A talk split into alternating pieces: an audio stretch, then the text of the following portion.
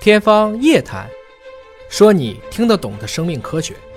欢迎您关注今天的《天方夜谭》，我是向飞，为您请到的是华大基因的 CEO 尹烨老师。尹老师好，向飞同学好，本节目在喜马拉雅独家播出。今天来关注一下长寿啊，呃，人类长寿一直是我们的一个梦想，但反正还在研究当中吧。嗯，动物的长寿也在研究，嗯啊那，当其然实动物的长寿机制研究明白了，对人类的研究也是有借鉴作因用为的。我们就是哺乳动物呀。哎，没错了，现在是在一篇叫做《Scientific Reports》啊，scientific report，啊，这篇杂志上报道了一个文章呢，是关于通过甲基化来预测动物寿命有多长。咱们首先请尹老师给解读一下，什么叫做甲基化？这是什么？甲基化是表观遗传学的一种最常见的方式。嗯，简单的说，我们一般说基因序列 ATCG，这里面说的 ATCG 呢，这一个环，它有有个五碳环，嗯，就是 ATCG 的这种，基本上环上的每一个碳原子结合的那个位置，正常来讲结合的是氢，嗯，氢原子。如果这个氢原子在某种特殊的条件下，比如说爬山、嗯、癌症，它会变成甲基。CH 三就不是一个氢了，虽然是一价的，但它已经变成化学集团了。我们管这样的位置上一个碱基一个位置氢原子被甲基替代的过程就叫甲基化。那么我用这个扑克牌去举例啊，你比如说这个牌正面看，嗯，都是石沟丘改尖儿，对，但是往桌上摆两面就看背面，嗯，这两桌假如都是石沟丘改尖儿，有一排石沟丘改尖儿上面抹上了，嗯，随便说，上面抹上了打酱，嗯，你抓哪一排？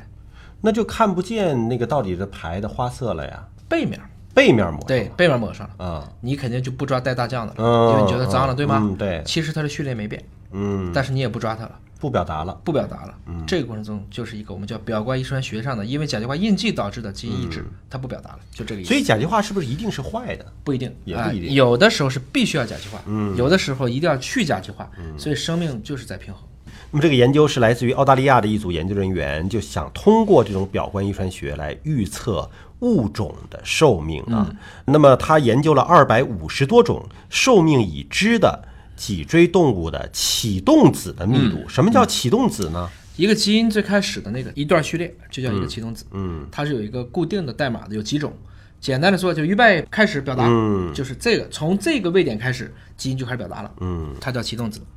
那么在研究当中呢，他们证明了这种启动子的密度与五类最丰富的脊椎动物的寿命是密切相关的。启动子还有密度他说的就是 CpG 密度，嗯，不是启动子的密度，哦是启动子上的 CpG 的，就甲基化的密度、哦啊，来决定了生命密切相关。嗯，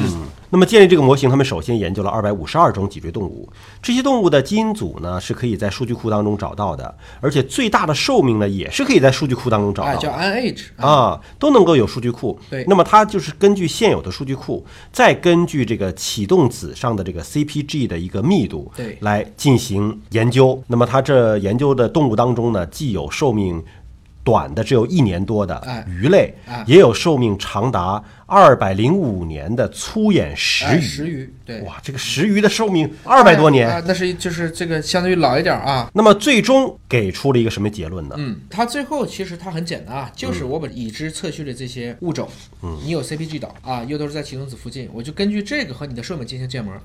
建完模了以后，训练完了以后，我就来预测，嗯，最后他们报告当中的绝对误差的中位数是三点七二年，那误差不算多呀。尽管这个模型对不同脊椎动物来讲都是准确的，嗯，但最后他们发现还是哺乳动物的准确性最高，哦因为人类或者说哺乳动物的甲基化也是被研究的最彻底的。那么这里边还研究了一些已经灭绝的动物的寿命对，因为有一些灭绝动物的基因我们是有的，有的对吧哎？就包括了这个长毛的猛犸象，长毛象啊和这个古灵齿象哎。灵齿象，结果通过这样的一种，因为这两灭绝动物我们无法验证它嗯的是真实的寿命嘛，对就相当于是通过这种甲基化的研究来推测，对说这两种大象的寿命呢，都应该是在六十岁左右，跟非洲大象六十五岁寿命也是相似的，没错啊，就基本上靠谱的，靠谱啊，有一些误差可能也不会特别大啊。是他们还计算出了一种灭绝的物种，叫哎旅鸽，旅行的鸽子，寿命大约是二十八岁。没错，这那个么嗯旅鸽呢，曾经在一个世纪以前啊，铺天盖地，可能有上几十亿只，嗯，就在几十年被人类吃完了。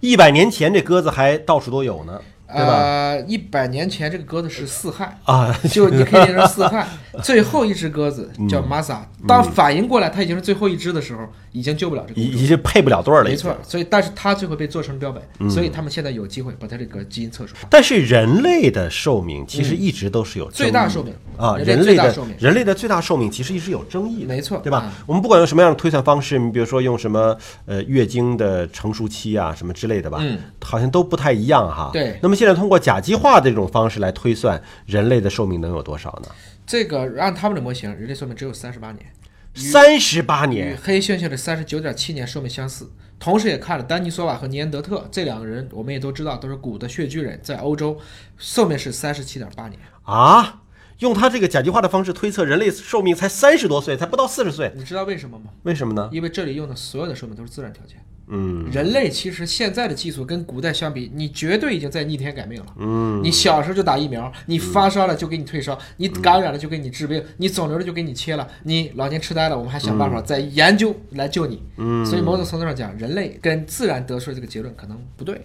我倒觉得是研究预测一批人类的寿命，别把人类混到二百五十二种植物动物算，可能效果更好。那么研究人员呢，利用这种工具呢，还确定了那种特别长寿的动物的寿命，二百、多年。我们刚才说那个鱼好像已经很长寿了啊对，他们竟然预测了一头公头鲸的寿命、可以达到二百六十八年，对，比目前最长的就追踪到的最长的公头鲸的寿命还多了六十年。因为人类对于能活到几十年的动物就认为是长生不老了，因为你活不了那么久。对，两百多年的光头鲸，你得跟几个世纪呀、这不是很容易。得师傅带徒弟，徒弟带徒孙，一直追踪它。有人说不能测碳十四嘛，测不准的。啊就是人类寿命其实是如果没有身份证登记，我们根本不知道这个地方准不准。反过来讲，现在很多的一些长寿村里面都让老人谎报寿命，七十、多岁的报一百岁，啊这其实也挺不好的。哎呀，这个研究给了我们一个新的方向吧。嗯，但是确实是放到人的身上，起码我们看到，针对目前的人类平均寿命来讲，三十多岁确实不是我们的平均寿命啊， 也有它准的地方，也有它不准的地方了啊。那么今天节目到这里就是告一段落了，感谢您的关注，下期节目时间我们再。